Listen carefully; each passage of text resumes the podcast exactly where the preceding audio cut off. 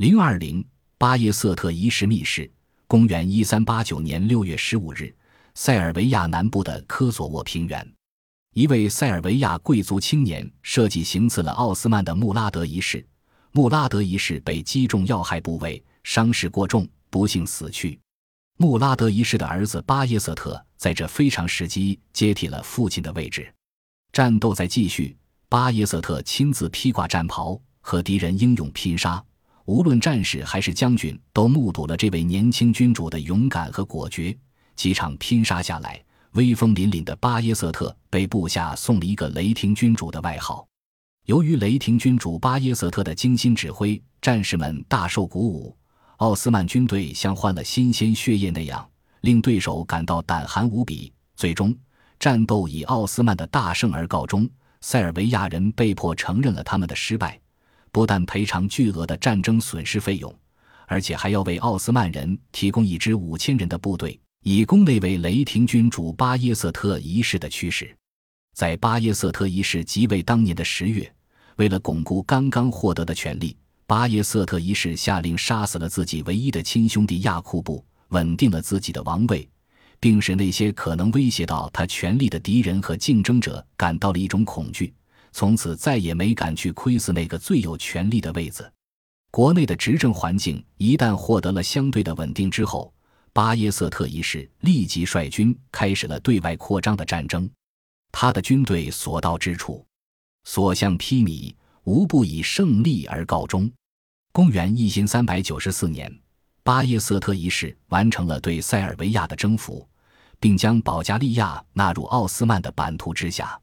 公元一千三百九十年，在小亚细亚一带，巴耶瑟特一世接连吞并了艾登和萨鲁汗的突厥伊密王国、卡拉曼的土库曼大伊密国、门泰斯和克米安的突厥伊密国。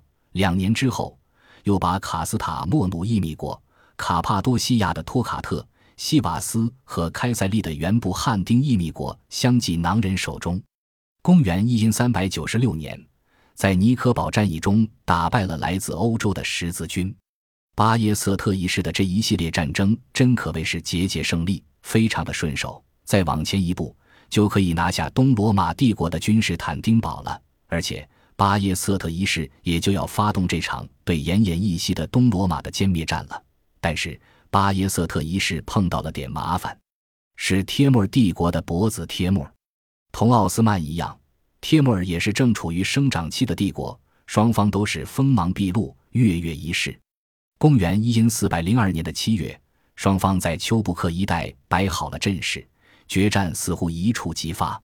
战争前夕。帖木儿给巴耶瑟特一世下了一封挑衅意味很浓的战书，言辞之间对巴耶瑟特一世十分的不敬，是这样说的：“如今你面临着灭顶之灾，最好避开我的霹雳一样的打击，否则在被激怒的大象面前，你不过像一只扑火的飞蛾。”外号雷霆的巴耶瑟特一世哪能示弱，很快就反唇相讥：“你的军团确实庞大，但要想对付我英勇无敌的战俘。”你们鞑靼人不过像根草棍，不堪一击。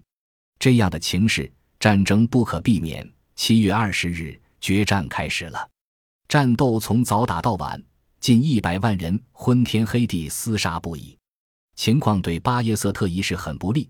虽然他本人作战十分勇猛，手下的士兵也是不要命的挥刀舞枪，但由于巴耶瑟特一世的军队是从他所征服的各族中征集的。所以，除了塞尔维亚人对他还比较忠实之外，其他像艾登、门泰斯、萨鲁汉和克米安等地征集来的突厥人，打了一天之后，见战斗难分胜负，已经不想给巴耶塞特一世卖命了。加上这些突厥人早就听说帖木儿的威名，有的害怕，有的钦佩。战争的结果只能是巴耶塞特一世失败。屁果不全是这样，帖木儿在战术上似乎比巴耶瑟特一世略胜一筹。他充分利用了从印度带来的战象，奥斯曼人从没见过这样的阵势，所以在战争的关键时候就有点顶不住了。巴耶瑟特一世最后眼看着自己的军队被帖木儿的人马打得落花流水，只能率军撤退。但不幸的是，由于战马见了敌人这样的阵势，吓得腿软跑不动了。追赶而至的帖木儿士兵捡了个大便宜，俘虏了敌人的最高统帅。被俘的巴耶瑟特一世空有一身本事，奈何被关在一个铁栏杆的笼子里。尽管脖子贴木儿下令要对巴耶瑟特一世优厚款待，但巴耶瑟特一世总免不了被敌人的士兵们来回取笑，很丢面子，所以曾经试图逃跑，但没有成功。巴耶瑟特遭此挫折和屈辱，难以承受。八个月后，最终含恨自杀。虽然最后死于敌人的手中。但巴耶瑟特一世生前在治理国家方面很有一套，他既号称雷霆，那么在许多方面做事颇为果断坚决。比如，巴耶瑟特一世以对待穆斯林的同样原则，把地马授予了许多非穆斯林的王公贵族们。地马是奥斯曼帝国给予军人的一种报酬。在奥斯曼帝国的初期，大多数地马的拥有者不是穆斯林出身的军人，就是高级军事首领。而除此之外的他人根本没有机会去得到这种报酬，但巴耶瑟特一世通过改革地马制度，将许多人的命运与帝国的命运紧紧联系在一起，解决了不能用现金支付军饷等许多实际的问题。地马制度还在地方一级的行政管理中发挥着重要的作用。由于领土的不断扩展和王权的快速膨胀。巴耶瑟特一世的个人生活越来越不像以前那样朴素节俭，开国的奥斯曼君主的优良传统渐渐被巴耶瑟特一世丢在一边。像拜占庭帝国的那些君主们一样，巴耶瑟特一世的生活也越来越奢侈讲究，并且变得嗜酒和好色。